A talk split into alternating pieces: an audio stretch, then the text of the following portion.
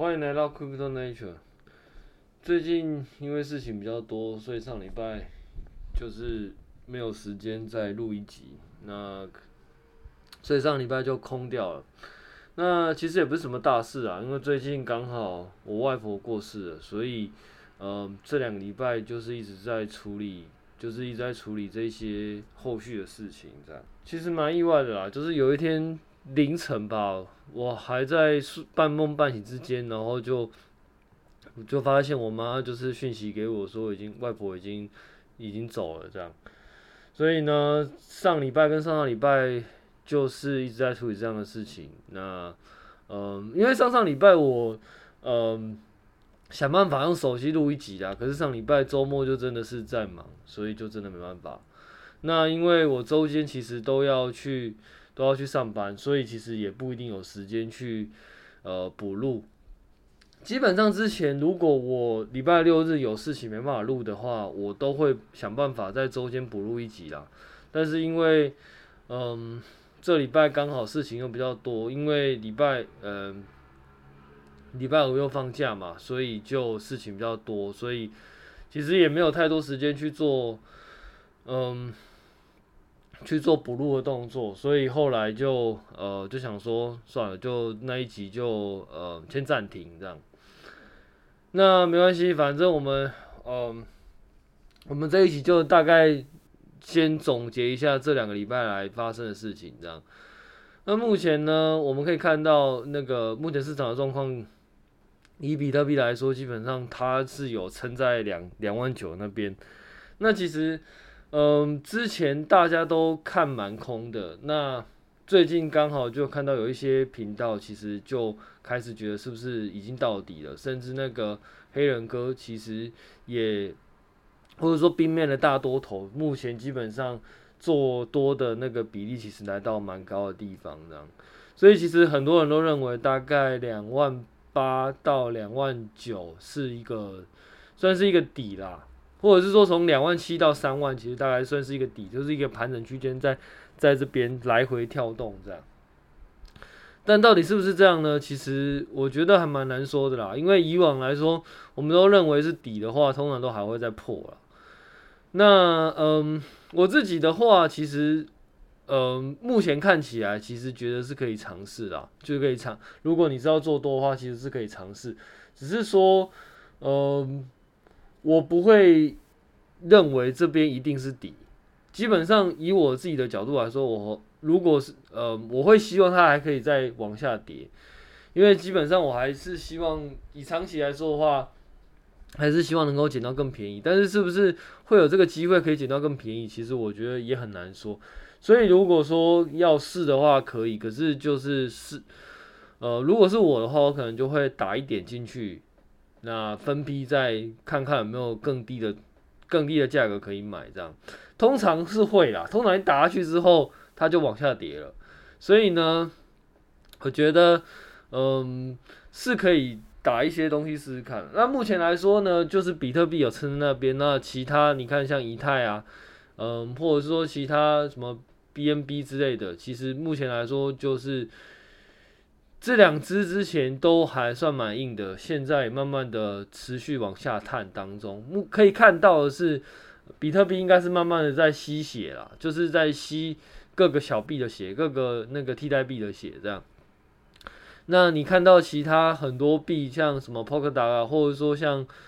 那个呃 Cosmos，基本上他们都呃持续的有可能往下探的这个趋势当中。所以目前看起来，可能如果说比特币到目前是底的话，那有可能它就会持续的去吸血其他小币。那到最后可能就会变成比特币撑在那边，那其他可能就慢慢的、慢慢的往下跌这样。所以呢，如果你要抄底其他小币的话，我觉得要更小心。基本上目前来说，现在大概就是说比特币是很稳的之外，其他基本上都是慢慢的在。慢慢的往下跌，所以如果这个时间要抄底其他小币的话，真的要特别小心。OK，那呃这礼拜市场还有另外一件事情是比较大的啦，因为因为上上礼拜大概就是 Luna 嘛，那 Luna 其实在五月二十，诶，五月接近五月底的时候已经已经 airdrop 的，所以如果你有抵押在链上，或者是说你有你在快照期间你有买 Luna 币的话，其实现在可以看看，就是如果你要如果你要卖掉的话，其实就可以趁价格比较好的时候就把它出掉。目前来说，市场上对于新的 Luna 基本上就是看空了，因为大家觉得这东西。可能没什么价值，但是，嗯，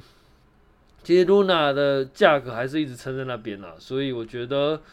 嗯，如果你是想要出掉的话，那我觉得就是找个好价格，然后把它，然后就可以把它出掉。那目前来说，就是新的 Luna 已经就是已经链已经开了，那旧的 LUNC 呢，就 Luna Classic 呢，目前来说可能就。正常状况可能就慢慢凋零了，因为如果说没有人可以维护它的话，那可能就渐渐的它就会就就会就会死掉。因为很多区块链专案基本上它的生死其实除了大家愿不愿意相信它之外，开发的能量也是一个很重要的依据啦。因为所有所有的软体其实基本上都会有 bug，也会有新的 feature 或者说新的需求。那就会需要开发的能量去维持这些 bug，跟就是呃不是不是维持，我讲吗，就是呃去解这些 bug，那同时间去维护新的需求。那如果没有开发能量在这边的话，基本上这个区块链的状况可能就会死掉这样。所以呢，这样子的东西其实也是大家特别要注意的。那 Luna 的部分可能就到这边了，因为开新的链之后，其实。嗯，它的话题就慢慢的减少，而且目前来说市场也不是什么呃很好的状况，所以它就会让整个价格就跌，可能就会跌得更快了。那另外一个比较有趣的，呃，也不是有趣啊，就是比较讨论度比较高的，应该是 Solana 又再次停机，这已经是 Solana 第八次停机了。然后就有人说，就是开玩笑说，这那个 Solana 的。链共链的共识不应该是 proof of history，是 proof of restart，这样就是他每次他是用重开来当做一个证据啊。简单来说，就是他已经重机那个重开机很多次。那这一次重开机的原因呢，我有做了一些研究，那就给大家参考。我也不会说我一定是对的，但是目前来说，我看到的跟我对于程式码的理解。可能是这个样子啊，那就给大家做参考。首先呢，Solana 在做 transaction 的时候，会有一个会，他在做签名的时候会需要一个那个上一次最新的 block 的 hash。那这个 hash 呢，其实它本意是用来做，我不希望让每一个全，就是有一些 transaction 会重复执行，所以它会在每一个 transaction 里面会有一个，它的签名里面会需要提供一个 block hash。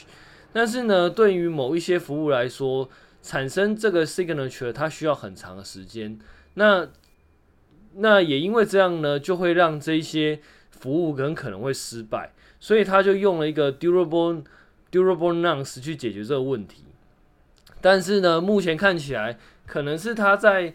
最后出块的时候，那个 durable nonce 会让整个出块的呃确认的机制会毁掉。简单来说，就是 Solana 出块确认的机制其实是蛮跟跟其他的共识相比，其实蛮特别的。首先就是呃，比如说我们像 Cosmos 的共识哈，Cosmos 共识呢，因为它是 synchronized 的确认机制，所以它每一个阶段它会分为 pre-vote、pre-commit 跟 commit 这三个阶段。那因为这三个阶段呢，它都会有链上的节点去。做确认，所以它是一个 synchronize，因为它必须要等嘛，就有点像是说，假设你今天去呃开班会好，你可能会有提议，然后决议跟那个最终确认这几个阶段，然后这几个阶段呢，其实你要进下一个阶段，其实你都必须要有超过半数的班上的同学去做确认。那 Cosmos 的机制就有点像这个样子，它必须。所有的呃有效节点需要达成一定数量的确认，在每一个阶段里面。所以，如果说你没有办法在这个阶段你没有办法聚集到呃一定的数量，然后让他同意的话，他就回到上一栋。所以它的确认性其实是比较强的。可是，在 Solana 的机制里面，其实它并不是这个样子，它是用一种叫 Asynchronous 的的机制去去实做。那意思就是说，我不一定要跟这个阶段，我不一定要跟其他人同时间去做确认的动作，就是他确认他的，我确认我的，然后到最后我们再用时间去看说，诶，哪一个区块最终它呃其实被大家所承认，所以到最后就是在用时间的状况下，那去取最多人确认的那个那个链，他的做法比较像这个样子啊。那但是这个样子呢，因为它并没有在当下做确认，所以它的确认性就会变得，可能就会变得嗯、比较比较异常。异常就是说，有可能在这个时间点，它可能是 A 是赢的，可是到下一个时间点可能是 B 是赢的。这个状况可能就是目前来说手上的为什么它就是呃为什么会停机的原因，因为它官方的说法是说，因为 Durable Nounce 的原因，所以导致共识。无法决定出块，所以我猜应该是这个原因啦。因为，嗯、我们先解释一下，大概解释一下 Solana 的 Asynchronous 是什么意思。Synchronize 在 Computer Science 里面的定义，它有点像是说，我要每一个人都每一个阶段都要有同步的状况。也就是说，假设有今天五个人，五个人看到，嗯、比如说去餐厅好了，就是餐厅餐桌上面你的餐点。五个人看到的是几乎是同时间看到餐点上了，所以你在吃的这个状态其实也是五个人同时间都会看得到。可是，在 Asynchronous 呢，其实是，嗯，每一个人看到的东西不见得一样，那每一个人做的事情也不见得一样，那你看每一个人看到的顺序也不见得一样。那这是什么意思呢？其实就是你在上餐的时候，有些人看到，有些人还没看到。那有些人看到是意大利面先上，然后那个披萨后上；有些人看到是披萨先上，那呃意大利面后上。那为什么会有这个状况呢？因为时间点不一样。Asynchronous 的意思比较像是说，我有不同的人，那不同的人在看同一件事情的时候，可能会因为网络延迟的关系，导致你看到的东西会会形成时间上的落差。其实我们在现实世界其实也是一样的。其实。我们看似是，比如说刚刚讲的餐厅的同步，餐就是你看到餐点的同步，但事实上真的世界上是不一定，它它不一定是真的同步的，它可能会有一个很小的时间差，就是你看到意大利面上的时间跟别人看到意大利面上的时间其实是有一点时间差的。其实真实世界来说应该是 asynchronous 的，每一件事情都是 asynchronous 的。那为什么我们会觉得看起来我们在同时上呢？是因为时间太短，你你人的眼睛没办法去分辨，这就是没办法察觉这个时间的差异。因为人的眼睛大概是呃呃能够分辨大概是一百 millisecond 左右，就是十分之一秒。你能够判别落差大概是十分之一秒左右。也就是说，超假设时间是短于十分之一秒的话。可能有一些人眼睛就没办法分辨的，那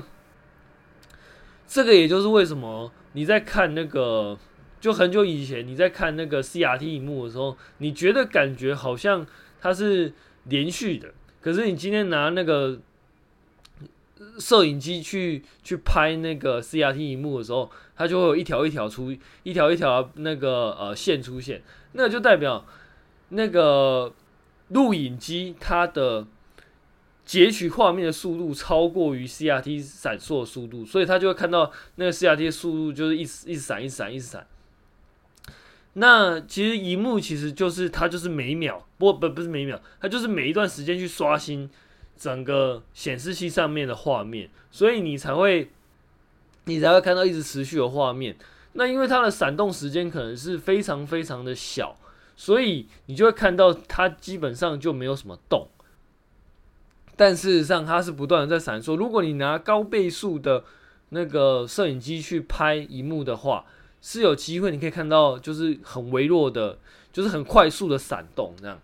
那这这个就是为什么你在用人人人眼看的时候，其实很多东西看看似是同步的，你看到的跟我看到的几乎是同一时间，但事实上都会有时间差。那这个时间差呢，会随着网络延迟以及其他处理器的速度影响，就会变得更严重。所以你在那个，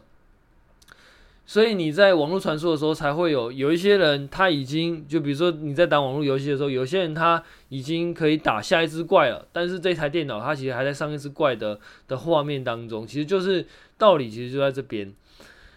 那 synchronize 呢，其实就是等大家的资料都到齐了，我才做下一个动作。可是 synchronize 就是你拿到了，你就开始做下一个动。那别人拿到了，别人也就开始做下一动，就是我们不会互相等。那不会互相等的结果就是我们在我们在做决定的时候，我们是非同步的，我们不一定是在同一个时间点做做这件事情。那这个就。这个就会可能会导致刚刚讲的问题，就是说每一个人看到的东西不一样，每个人决定的东西不一样。那到最后，如果两个不同的状态，那我们应该要取，应该要决定是哪一个状态。那我觉得这个问题就是目前来说索纳纳他这一次会停机比较主要的原因啦。嗯，这是我目前来说自己去研究的结果啦。那到底是不是一定对的？就还是一样，就仅供参考。如果你觉得可能是对的话，你可以自己再去研究一下。那如果你觉得是错的话，那你也欢迎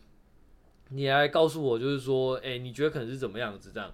因为目前来说，Solana 文件其实没有到非常的详细，所以很多东西其实你都必须要从 source code 里面去理解。那目前来说，我理解就是这样了，那就给大家参考。那嗯。虽然说 Solana 目前来说状况很差啦，但是其实它的市值还是还是撑在那边啦，所以我还是觉得其实 Solana 还是有蛮大机会可以往上成长的，或者这么说吧，其实每一次的熊市其实都是对这些区块链做一些考验了。如果当你没办法活下来的时候，其实你的区块链可能就这个专案可能就可能就没办法再继续就是。应该说，他可能就没办法再继续走下去了。所以，其实投资其实就尽量要留在场上。其实，区块链专案本身也是，谁能够撑得越久，撑过这次熊市，下一次牛市的时候，可能就是他可能就会像呃二零二零年的以太坊这样，他从呃二零，他从上一段的牛市，然后经过了上一段的熊市。接着在上次的牛市之后，就是上上一段牛牛牛市，然后就是从高点上一路下来，然后到上一上一轮的熊市。那上一轮的熊市，它有撑过去之后，在在二零二零年的牛市，它基本上就是也是翻了好几倍，所然后它就渐渐的已经变成公链的主流。我觉得每一次的熊市都是给这些区块链的专案一些考验了。当然，你能够撑过来的，因为跟它同期的其实还是有很多链，那基本上这些链其实后来都已经就慢慢的淡出了，所以以太坊能够活下来，就有机会成为就是比较嗯大家公信力比较强的公链了。所以其实每一个公链其实都需要经过熊市的挑战了。那我自己觉得，其实 Solana 现在就是现在就是面临这个状态，它就是必须要去接受这些挑战。那这些挑战呢，就是，呃，它能不能在下一轮的牛市里面，就是再一次的崛起，它就是一个很，现在就是一个很大的关键了。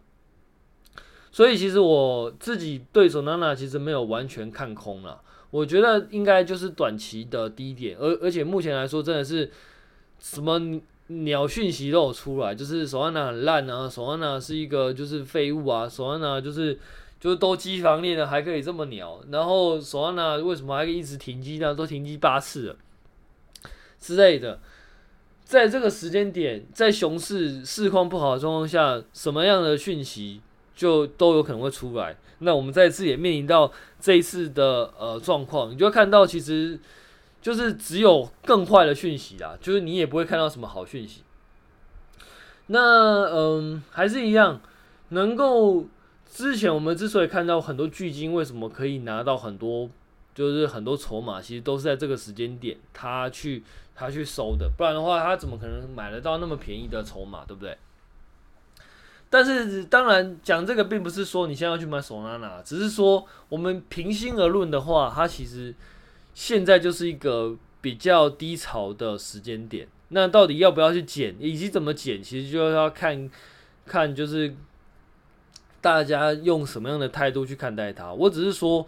不太需要去很空的看待它，毕竟它现在还是一个很很大市值的一个币，而且它其实虽然说有很多人说在上面开发很多都是在割韭菜的专案，但事实上，嗯。至少它有不断的有专案出现，然后有不断的新创肯愿意花时间在这个链上做开发。其实我觉得这些都在在显示出，嗯，它的一些前景跟希望。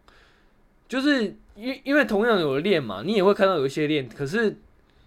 很多那个新创团队他就是不会在那些链上做开发。其实这些这些新创团队，他其实就是一个，他其实也在，他其实也在评估哪一些链可能最终会死，因为他可能也会知道，其实你在这些链上开发这些合约，其实到最后可能假设链上它真的是人气慢慢的被减弱了，其实你在看上面开发的专案，其实也等相当于死掉了，所以在对这些开发者来说，他背负的那个风险其实是会比那个很多投资者来的大。当然，这是指认真的开发者啦，有很多真的是来割韭菜的，其实可能就不一定是这样想。可是，如果你今天是要割韭菜的那些土狗盘的话，你可能也不一定会到索拉纳，你可能可以到 BNB 或者说其他的链，可能就会更，可能就会更适合，那开发成本也会更低啦。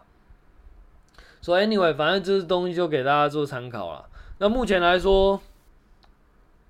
好，接下来我们就来聊一下那个技术的部分。我记得上上礼拜呢，到最后我们聊的是 eBPF VM，那 EBM 跟那个 Cosmos WebAssembly VM 这三个，它的应该说我们讲到这三个三个不同的 VM 啦。那这一次我们就大概来深入了解一下，呃，这三个 VM 到底代表什么意思，以及它分别不同点在哪里。首先，我们先从 EBM 开始讲。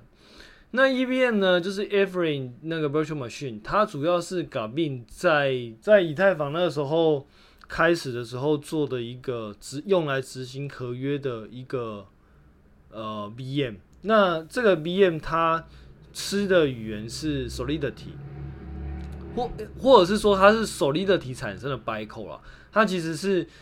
正确来说是这个 EVM 执行的是 EVM 的 Bytecode。那这个 b y c o 呢，基本上就是它可以由 Solidity 去转出来。那所以就是说，你你能写用 Solidity 去写一个合约，然后这个合约呢，它会把它转成 EVM 所吃的指令，或者说 EVM 的 b y c o 然后再由 EVM 线上的 EVM 去做执行。也就是说，你当你每次在呼叫这些合约的时候，它其实就是在执行这个 EVM 的 b y c o。那嗯，我们用另外一个角，用另外一个方式来讲，就是说，当你今天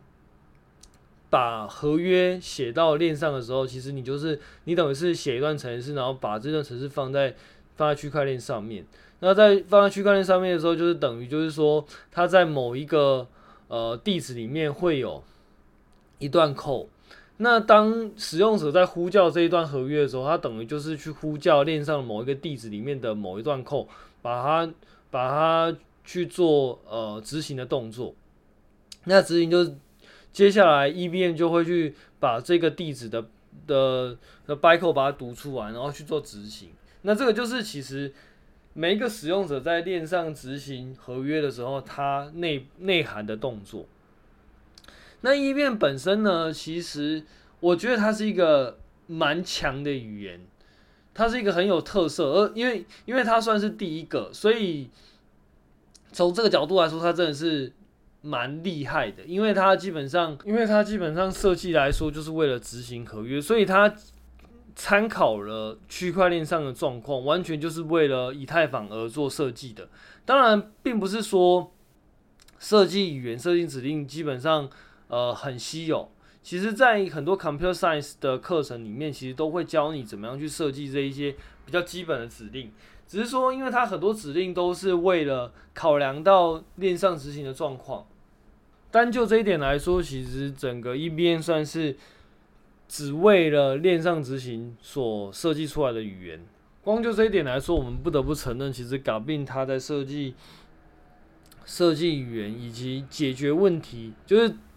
针对于某一个问题去设计出语言跟工具来解决这个问题的这个这个能力，其实相当厉害的。但是目前 EVM 的实作里面，其实会有一些，我个人看到会有一些问题啦。首先，第一个就是说，它目前执行的状况其实都是有点像是我有一个指令，然后去呼叫做对应这个指令的的 function。但因为这个 function 它其实可能并没有做太多的优化，所以它的执行速度可能会比其他的 VM 来得慢。但是你说在区块链上面是不是这个慢是不可接受的？其实可能也不一定，因为其实很多区块链它之所以慢，其实并不一定是 VM 的影响，因为 VM 影响可能只占了一小部分，其实更其他更大部分可能是你在呃你在出块的时候，你要确认这些出块，你可能需要很多时间，或者是说你可能要去算一些，H 你可能要花很多时间，那这些时间可能都会比 EVM 执行的速度来的。或所花的时间来的多，所以其实，呃，目前看起来在 EVM 执行上，他们其实并没有对指令有太多的优化，那可能也是这个考量。那至于未来会不会有优化，其实我们也不知道，就是必须要慢慢的去观察这样。那另外一个呢是 ebfb ebpfbm ebpfbm 呢，其实它是一个 Berkeley Packet Filter 的 VM。这个语言一开始是为了电脑在处理。底那个底层的网络传输的时候所设计出来的一套语言跟工具，那它的目的就是当你的网络 staking 它可能有很多不同的层级，那每一个层级包含防火墙，它可能就会有很多呃检查的机制，比如说你一开始进来封包进来在硬体层，然后它要怎么往上打，打到 IP 层，然后再要再怎么往上打才可以。就是要决定他是不是要 flop 出去，或者说他要把这个封包丢弃，或者是说他要把这个封包往上传，传到 Saki 层之类的。像这些东西，可能就是他在这些底层的网络 staking 需要去解决的问题。那因为也就是说，这一些呃检查机制其实是蛮复杂的，那也牵扯到很多不同的设定。那呃，工程师就想说有没有办法用一套用一些机制让这些。呃，检查其实是可以速度更快，或者是说让很多其实它不需要经过这么多检查，因为我们已经确定了。假设说这个来源是一个可以信任的来源的时候，其实我们不一定要经过这么多检查，我们可以让它就是直接走高速通道直接上去，那它的速度可能就会变得更快，那网络延迟可能就会变得更低。也也就是因为这样，所以我们发就是有呃重新开发一套工具叫做 BPPF。呃，Berkeley Packet Filter，那用这这样子的工具呢，它可以让你在检查机制的时候，可能可以呃，它的 over overhead 更小。那后来呢，有人用这个东西去开发了一个 JIT 的版本，就是 eBPF。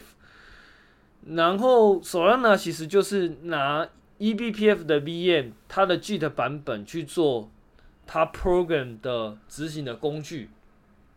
那这个工具呢，其实就是呃，等于就是索拉纳链上合约的执行的方法。这个 VM 它的特色本身是第一个，它它是使用 JIT 方式去执行。JIT 其实就是 Just in Time Compiler，也就是说，它每一个指令在执行的时候，它会把它转成 Assembly 的版本，然后动态去做执行。应该说动态转译，然后转转译完 Assembly 的时候直接执行。那跟其他的非 JIT 的版本其实差别就是说，其他非 JIT 的版本它可能会变成，它可能就是有你在程式上可能写很多 function，然后这些 function 可能就是执行对应的指令。也就是说，你在 JIT 的时候，你可能动态转译成，你就动态叫人应该要怎么做。那呃，你在普通的 VM，它可能就是一个。它中间还有一个传令兵，然后这个传令兵可能就是去执行你派付的，他他可能就是将你派付的任务交给其他人去做执行。那因为中间透过这个传令兵，所以他可能就又必须要去过一层传输的时间。呃，具体来说可能是这个样子，当然执行上其实跟这个讲的其实有一点落差。简单来说，他就必须要再过一层啊。具体的版本其实就是直接把它直接叫那个人要执行什么就直接执行这样，所以它中间是会有一些呃执行上细节的差别。那也因为过了这一层，所以他就必须要做更多的事情去，就是他可能会做一些比较多余的事情。那当然。委委托传令兵帮你传令去做事情，其实这中间还是会有一些细微的差别。同样的委托传令兵，你有把这些指令做一个优化，让传令兵所传递的指令越少，其实你所能够执行的速度就越快。那这些呢，其实就是很多 LVM 那的 compiler 其实在做的事情，他想办法把这些指令变得更更好，那执行的执行的东西变得更少，把把需要执行的指令变得更少，这些其实都是可以优化的一部分。所以呢，总结一下，我们今天讲的就是说，EVM 它其实是第一个根据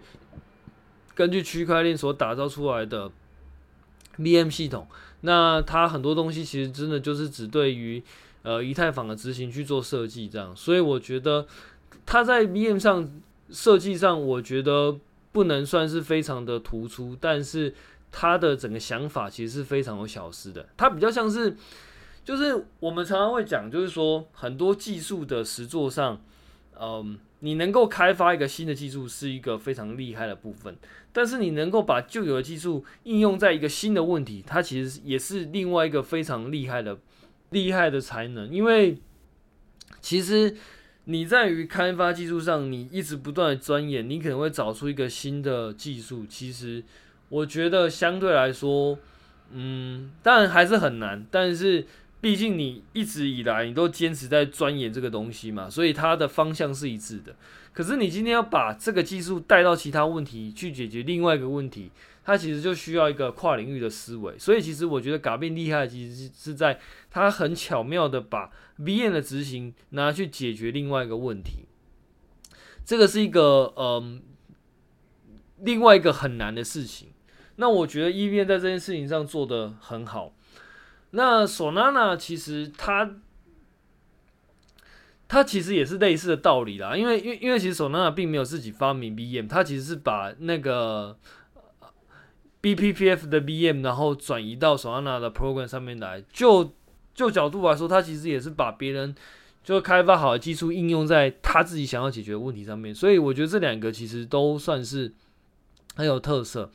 那在设计上呢，EVM 就刚刚说，它其实完全就是为了链上所打造的。那在 bpfbn 上面呢，它它本来是为了它的指令是为了在我们在路由，或者说在网络底层的那个 packet 的 pass 的的城市里面去做快速的呃检验跟传送的一些任务。那这些任务呢，他为了因为这些任务它其实是比较繁杂的，那很多也是比较重复的，他就必想要把这些重复的任务把它简化，所以他才会开发这套工具。那现在他就把它拿来用执行链上的 program 这样。那我们今天就讲到这边，那下礼拜我们再带另外一个 Cosmos 的 WebAssembly VM。那这个 VM 其实跟刚刚前面两个也是有跟 RBPF 的 BM 其实有点像。那我们下礼拜再来讲这个 Cosmos 的 WebAssembly 的 BM 这样。那我们就下次见，拜拜。